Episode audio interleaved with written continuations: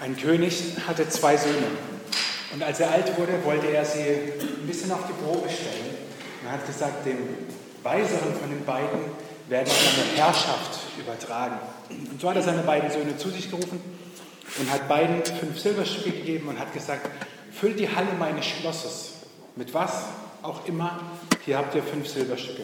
Der erste ist losgezogen und hat am Wegesrand gesehen, wie gerade gedroschen wurde, die Arbeiter vom König auf dem Feld waren und hat das Korn da rumliegen sehen, das Stroh rumliegen sehen und hat gedacht, nutzloses Zeug, perfekt, jede Menge, das sammle ich ein, ich gebe den Arbeitern fünf Silberstücke, damit machen wir die Halle voll.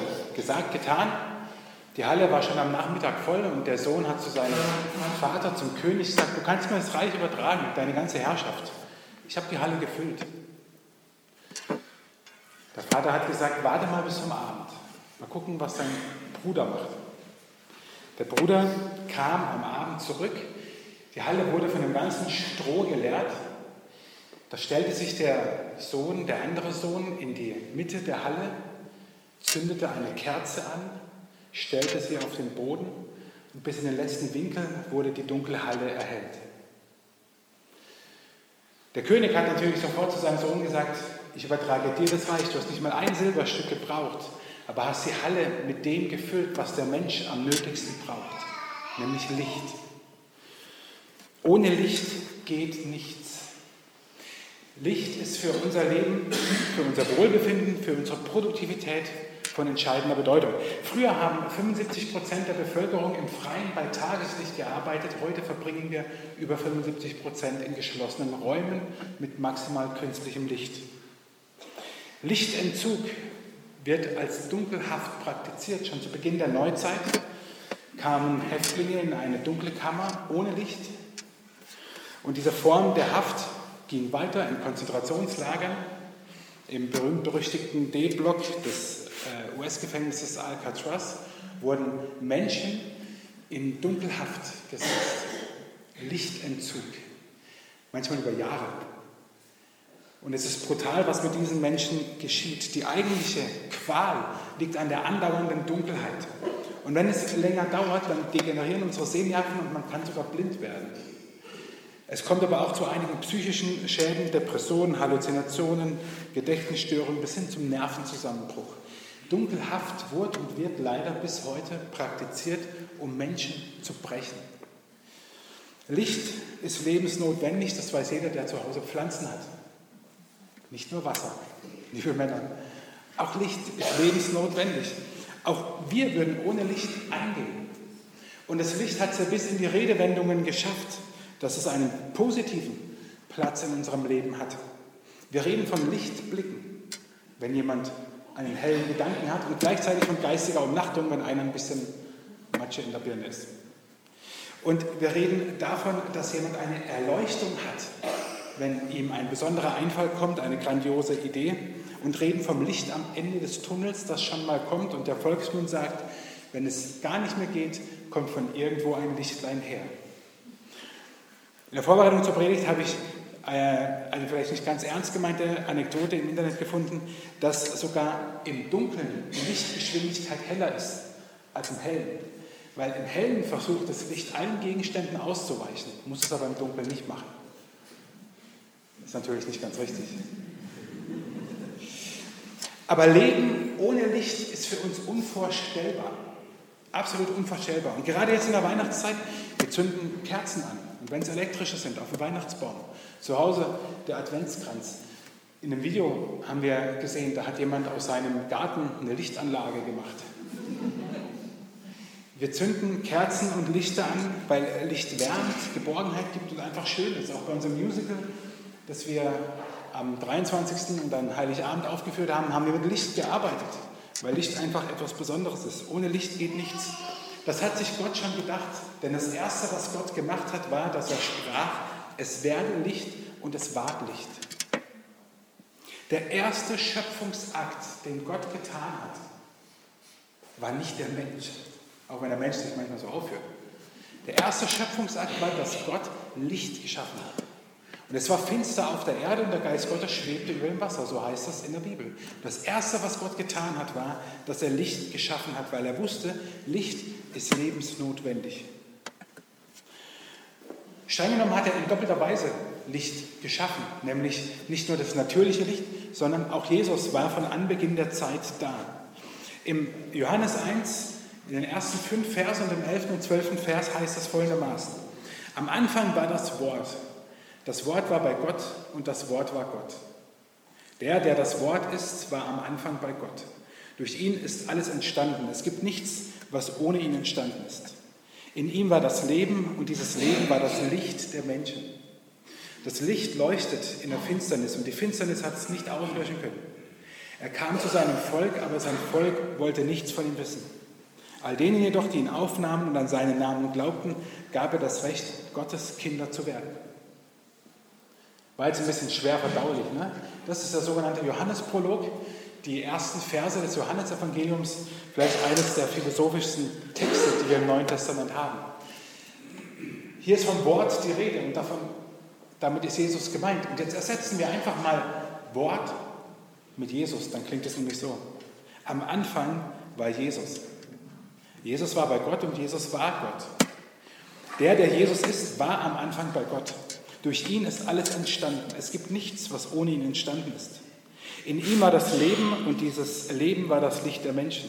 Das Licht leuchtet in der Finsternis und die Finsternis hat es nicht auslöschen können. Er kam zu seinem Volk, aber sein Volk wollte nichts von ihm wissen. All denen jedoch, die ihn aufnahmen und an seinen Namen glaubten, gab er das Recht, Gottes Kinder zu werden. Es war also nicht nur das Licht der Sonne, das Gott von Anfang an geschaffen hat, sondern Jesus selbst war von Anfang an existent. Tut mir leid, dass ich euch jetzt entführe in die hochtheologischen äh, Themen äh, der Weihnachtszeit. So Ochs und Esel wäre jetzt einfacher gewesen, aber äh, den kennt ihr schon. Jesus war von vor aller Zeit existent und er kam an Weihnachten in diese Welt. Dieses Licht kommt an Weihnachten in diese Welt. Was es bedeutet, sehen wir gleich. Nur nebenbei bemerkt, es heißt auch, in der Schöpfung der Geist Gottes schwebte auf dem Wasser. Und es ist von Jesus die, die Rede, der von Ewigkeiten her besteht. Das heißt, die Schöpfung an sich bildet schon den Gott ab, an den Christen glauben, den Vater, den Sohn und den Heiligen Geist. Und nun ist die erste, das Erste, was erschaffen wird, ist das Licht. Und als dieses Licht kommt Jesus in diese Welt. Und was so kompliziert klingt, ist von Johannes, dem Evangelisten, ein ganz raffinierter Schachzug. Er bezeichnet Jesus als das Wort. Und das Wort im Griechischen heißt Logos. Und in der Antike ist das ein ganz, ganz wichtiger philosophischer Begriff. Wenn sich die hohen Gelehrten gestritten haben, dann haben sie sich über den Logos gestritten. Und dieser Logos bedeutet so etwas wie der Grund allen Seins, die Schöpfungskraft, der Ursprung aller Dinge, der Sinn letzten Endes. Logos, das war wie so die höchste Idee, könnte man heute sagen. Und jetzt sagt Johannes, Jesus ist dieser Logos. Damit sagt er, Jesus ist keine nette Erfindung, Jesus ist nicht nur ein Philosoph und ein netter Mensch, sondern Jesus ist Gott selbst. Jesus ist das, woraus und woraufhin diese Erde geschaffen wurde. Und dieser Jesus kommt als Licht in diese Welt. So wie es prophezeit ist beim Propheten Jesaja.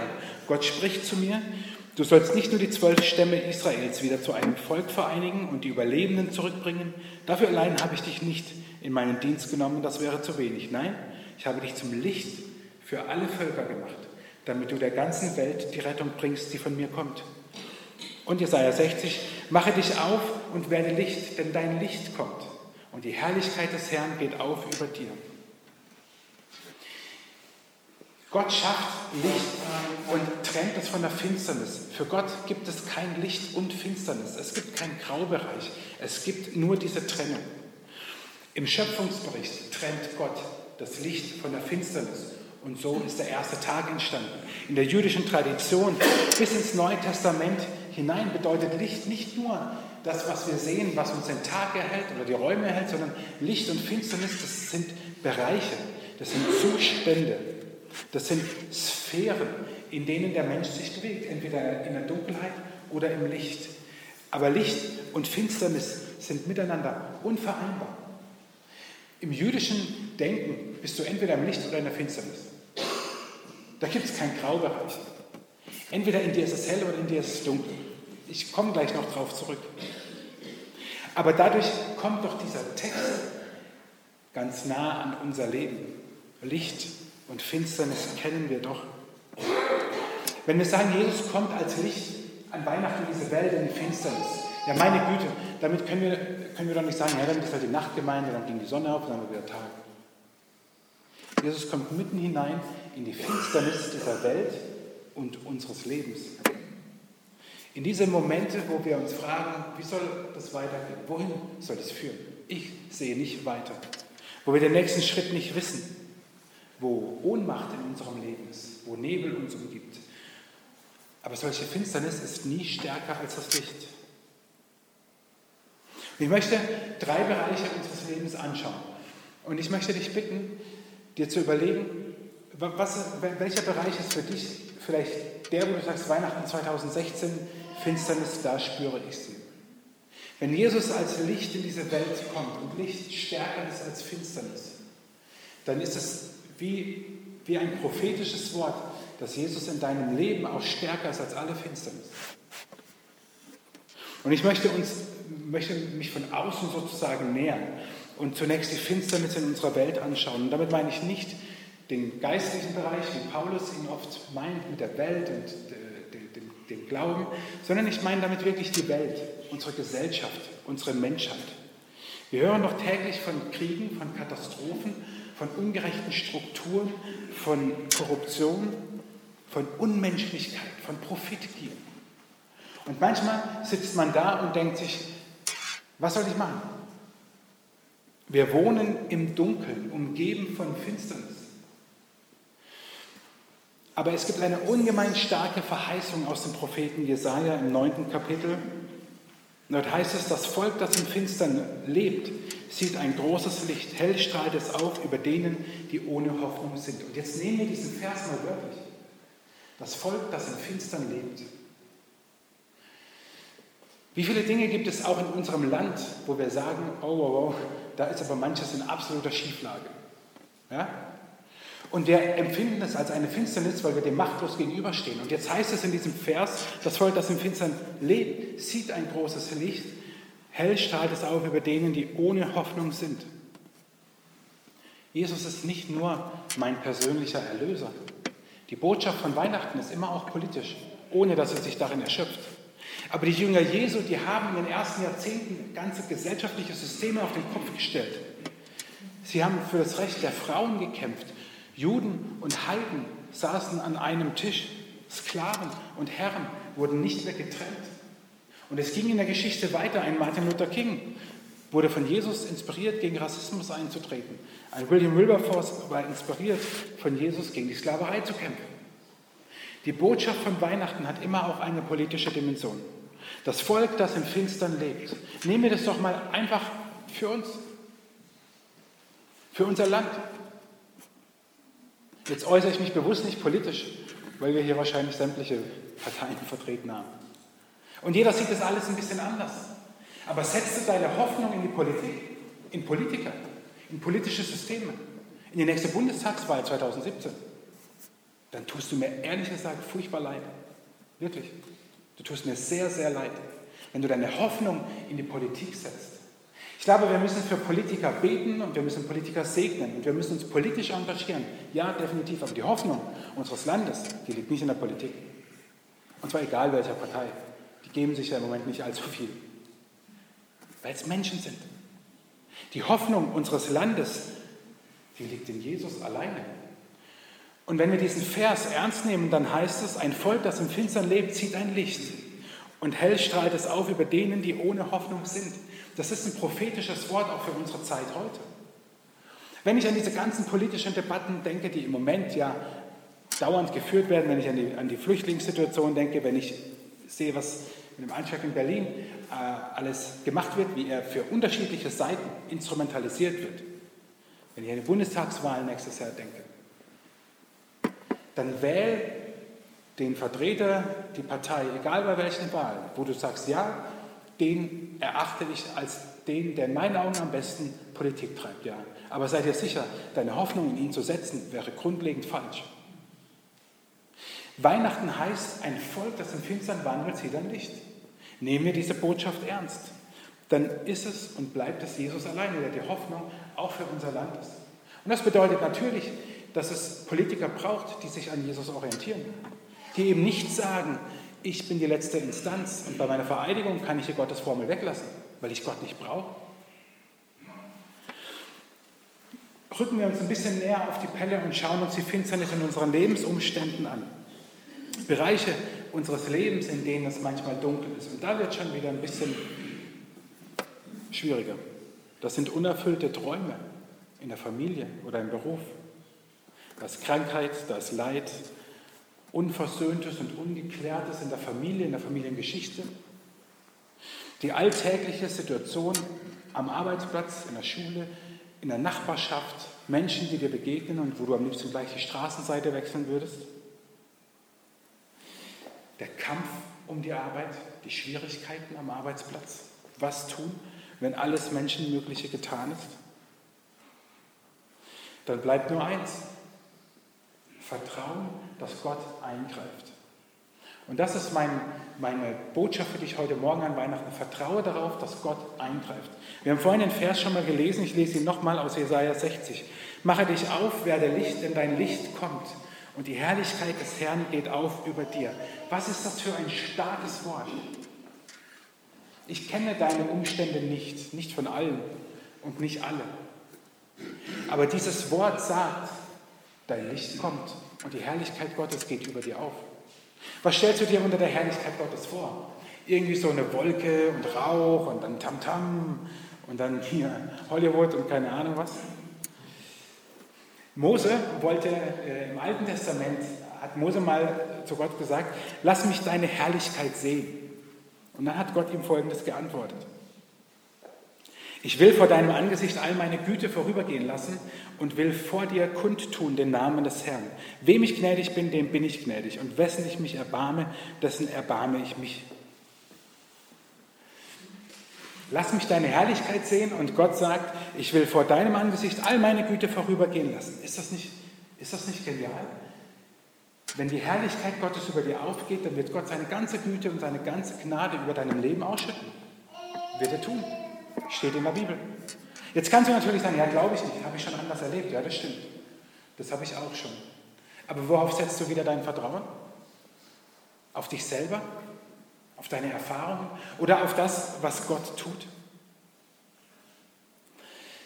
Und Gott gibt seine ganze Güte, nicht nur ein bisschen.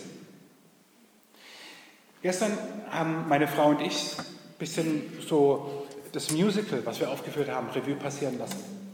Und erst im Rückblick ist mir aufgefallen, wie sehr dieses Musical umkämpft war. Manch einer, der sich im Internet rumtreibt, der hat es auf meinem Blog vielleicht schon gelesen. Es gab so viele Krankheiten, es gab plötzliche Schmerzen, es gab Unfälle, Unfälle, es gab Ungereimtheiten, es gab Stress in den letzten Tagen vor dem Musical, dass ich im Nachhinein nur sagen kann, der Teufel wollte es mit aller Macht torpedieren. Das habe ich in dem Moment gar nicht so wahrgenommen. Ich habe es bis gestern Mittag auch gar nicht so wahrgenommen. Ist ja oft so, die Frau muss einen Mann erstmal auf den Trichter bringen. Und wir haben uns so darüber unterhalten und dann haben wir so eins nach dem anderen zusammengezählt, was in den letzten zwei Wochen alleine alles war. Und es war, also jetzt nicht nur bei uns, sondern in der Gemeinde rund um das Musical. Es war brutal, was da alles zusammenkommt. Das ist nicht normal. Klar könntest du sagen, das ist alles Zufall. Klar, kannst du machen. Glaube ich aber nicht. Ich glaube, dass der Teufel mit aller Macht wollte. Warum? Weil knapp 1000 Menschen zu diesen drei Aufführungen kamen und von Jesus gehört haben. Und gehört haben, warum wir Weihnachten feiern. Dass es einen Gott gibt, der dich liebt und der in diese Welt kam, um dich zu erlösen. Und dass es dem Teufel nicht gefällt, wenn es äh, um das geht, ist doch vollkommen klar. Und wir haben rückblickend, muss ich sagen, genau diese Herrlichkeit Gottes erlebt. Seine Güte und seine Gnade dass viele Dinge sich noch gefügt haben, dass Menschen gesund wurden, auch wenn eine Darstellerin leider dann richtig krank wurde, dass Dinge sich geklärt haben. Wir haben diese Güte und Gnade erfahren, es ist Wahrheit geworden. Das, was hier steht, ist kein nettes Wort, das ist Wahrheit über deinem Leben. Die Frage ist, was stellst du damit an? Vertraust du wieder mehr dem, was du in dir hast und wie du Gott verstehst? Oder glaubst du diesem Wort eins zu eins? Gottes Herrlichkeit wird über dir aufgehen. Wie das in deinem Leben genau aussieht, weiß ich nicht. Aber ich will dir nur sagen, vertraue. Vertraue, dass dieses Wort Wahrheit wird. In den Umständen in deinem Leben, wo, wo du denkst, das ist ziemlich finster und dunkel, dann vertraue. Vertraue, dass Gott eingreift. Und dann landen wir direkt bei uns und dann geht es um die Finsternis in uns. Durch Schuld, durch Gottlosigkeit.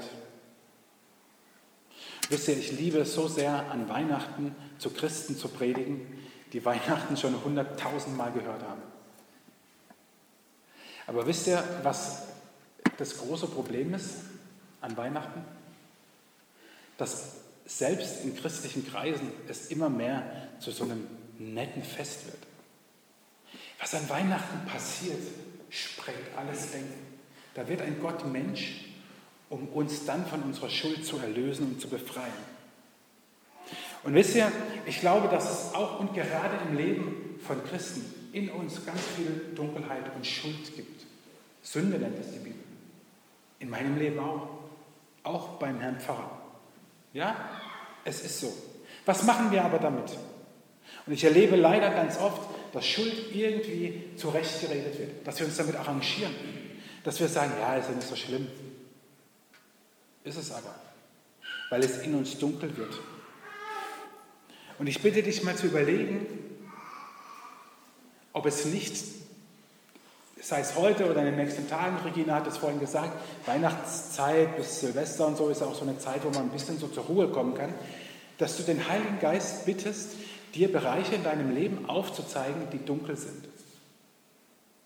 Und zwar nicht, weil es Spaß macht, sondern weil Jesus dann dort hineinkommen soll. Das Video, was wir vorhin gesehen haben und der Vers auf Englisch, der ja zum Ausdruck bringt, das Licht in dir soll andere erfreuen, soll strahlen. Das wird oft abgedunkelt durch uns selbst. Jesus hat einmal gesagt, ich bin das Licht der Welt. Wer mir nachfolgt, wird nicht im Dunkeln umherirren, sondern hat das Licht, das zum Leben führt. Und oft verwenden wir diesen Vers ja evangelistisch, um Menschen, die Jesus noch nicht kennen, sagen, hey komm, hier ohne Jesus lebst du in der Dunkelheit, mit Jesus wird alles hell, zack, Friede, Freude, Eierkuchen. Das ist doch Quatsch. Das ist doch absoluter Quatsch. Dann müsste, wenn ich dich jetzt mal vereinnahmen darf und jetzt mal davon ausgehe, dass hier lauter Christen sitzen, müsste in deinem Leben alles ganz hell sein. Ist so?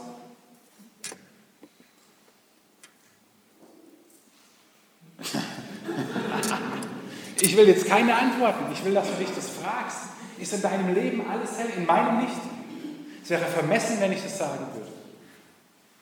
Es wäre absolut vermessen, wenn ich sagen würde, in meinem Leben ist alles hell. Ich kann, so wie ich bin und was ich tue, zu 100% vor Gott bestehen. Kann ich nicht. Ich kann es, weil Jesus in mir lebt. Und weil Jesus sagt, ich bin für dich gekommen, ich bin für dich gestorben. Das ist Weihnachten, Leute. Und dann wird es hell in uns. Aber in uns gibt es so viele Bereiche, die dunkel sind. Wo ich sage, nimm doch dieses Wort mal für dich mit. Nicht für deinen Nachbarn, nicht für den, der vor dir sitzt, wo du genau weißt, wo hat der Dreck am Stecken. Ja, so denken wir. Wie war das mit dem Balken und dem Splitter? Nein, nimm das Wort mal für dich mit. Ich bin das Licht der Welt. Wer mir nachfolgt, wird nicht im Dunkeln umherirren, sondern hat das Licht, das zum Leben führt. Mit dem Nachfolgen ist ja nicht gemeint, da steht ja nicht, wer einmal Christ geworden ist. Steht da ja nicht. Da steht ja auch nicht, wer sonntags in den Gottesdienst geht oder am zweiten Weihnachtsfeiertag. Steht da ja auch nicht. Das heißt, wer mir nachfolgt, der wird nicht im Dunkeln umherirren. Folgst du Jesus nach in allen Bereichen deines Lebens? Ich nicht. Also nicht, dass du jetzt denkst, ich will dich überfordern. Ich würde mich ja selber überfordern. Es gibt auch in meinem Leben Dinge, wo ich manchmal die Hände über den Kopf zusammenschlage und denke, Mann, weil wir Menschen sind. Und das ist okay. Und gerade deswegen liebt uns Gott. Aber seien wir wenigstens ehrlich. Und ich lade dich ein, wie gesagt, heute oder die nächsten Tage, nimm dir mal wirklich, nimm dir mal, so nach den stillen Tagen wird es ja dann meistens auch wieder ein bisschen ruhiger, nimm dir mal ein bisschen Zeit, und lade den Heiligen Geist ein, dir wirklich zu zeigen, wo, ist in deinem wo sind in deinem Leben Dinge, die nicht in Ordnung sind. Das sind manchmal Dinge, die dir vielleicht gar nicht aufgefallen werden. Aber wisst ihr, das sage ich euch ja nicht, damit wir bessere Menschen werden. Das können wir knicken. Das werden wir nicht. Das sage ich euch deswegen, damit dieses Licht in euch strahlt und zur Entfaltung kommt. Damit komme ich zum Schluss und zu einem letzten äh, Lichtvers sozusagen aus dem Epheserbrief. Früher habt auch ihr in Dunkelheit gelebt, aber heute ist das anders. Durch den Herrn seid ihr im Licht. Darum lebt nun auch wie Kinder des Lichts. Lebt wie Kinder des Lichts. Geht aus diesem Gottesdienst raus in eure Verwandtschaft, in eure Familie, in eure Nachbarschaft und erzählt den Menschen, warum wir Weihnachten feiern. Strahlt einfach. Lasst Jesus durch euch strahlen. Aber das geht nur, wenn wir ihm auch den Raum geben, den er braucht. Lasst das Licht strahlen. Ich glaube, diese Welt braucht nicht mehr als Christen, die einfach Jesus strahlen lassen. Würden die Weihnachtspredigten, die Weihnachtsgottesdienste und die im Fernsehen übertragen werden und die Weihnachtsbotschaften alleine reichen, dann wären ja alle, alle, alle Deutschen schon super fromm. So viel Weihnachten, wie wir haben. Ist ja aber nicht so. Es braucht dich. Es braucht dich, dass du Jesus durch dich zu anderen strahlen lässt. Und diese Herrlichkeit, die über dir aufgeht, anderen auch bringst. Vielleicht will Gott dich ja genau gebrauchen, um für andere gnädig und gütig zu sein. Wer weiß, frag ihn das. Wir müssen viel mehr ganz konkret damit rechnen und Jesus fragen, Jesus, wo soll ich Licht in dieser Welt sein? Wo? Wo kannst du das sein? Dass du es sein kannst, daran besteht kein Zweifel. Nicht der geringste. Weil dort, wo Jesus in ein Leben hineinkommt, dort strahlt er. Und ich lade dich ein, dich auch das zu fragen. Wo kannst du Licht sein? Wo kannst du ein Lichtbringer für andere sein in dieser Zeit? Wo, kannst, wo sollst du Jesus mal ein bisschen heller werden lassen in deinem Leben? Und wo kannst du dieses Licht weitergeben? Wir brauchen es so sehr. Ich komme zum Schluss noch einmal zurück auf diese ganzen politischen Themen. Nicht, weil ich heute politisch predigen will, sondern weil es da für mich so augenscheinlich wird. Ich weiß nicht, wie viele politische Parteien, also zumindest ernstzunehmende politische Parteien wir in Deutschland haben. Aber würden wir die um ein Problem herum alle an einen Tisch setzen, dann wäre das wahrscheinlich schlimmer als bei Theologen. Wir hätten am Ende keine Lösung. Das schafft ja oft eine Regierungskoalition schon nicht. Was also kann wirklich Hoffnung und Licht in unsere Welt bringen? Das kann nur Jesus, der dich gebraucht. Und ich lade dich ein, das zu tun, dass andere erfahren, wenn Jesus sagt, ich bin das Licht der Welt. Wer mir nachfolgt, der wird nicht in der Finsternis umherirren, sondern hat das Licht, das zum Leben führt. Jesus, wir danken dir, dass du in diese Welt gekommen bist als ein Licht, dass du es hell machst in unserem Leben und in unserer Gesellschaft und dass, dass du die Hoffnung für uns bist, für unser Land, für unser Leben. Jesus, Weihnachten ist so grandios so voller Hoffnung und Freude, weil du in diese Welt gekommen bist. Und wir, wir, wollen, wir wollen mehr und mehr uns von dir gebrauchen lassen, dass es hell wird, dass es Licht wird in unserem Umfeld und in unserem Land. Und Jesus, wir glauben dir und wir vertrauen dir und wollen es annehmen, dass deine Herrlichkeit über uns aufgehen wird und dass dein Licht hell strahlt in unserem Leben. Auch wenn wir es jetzt vielleicht noch nicht sehen. Wir vertrauen darauf, dass dein Wort wahr ist. Amen.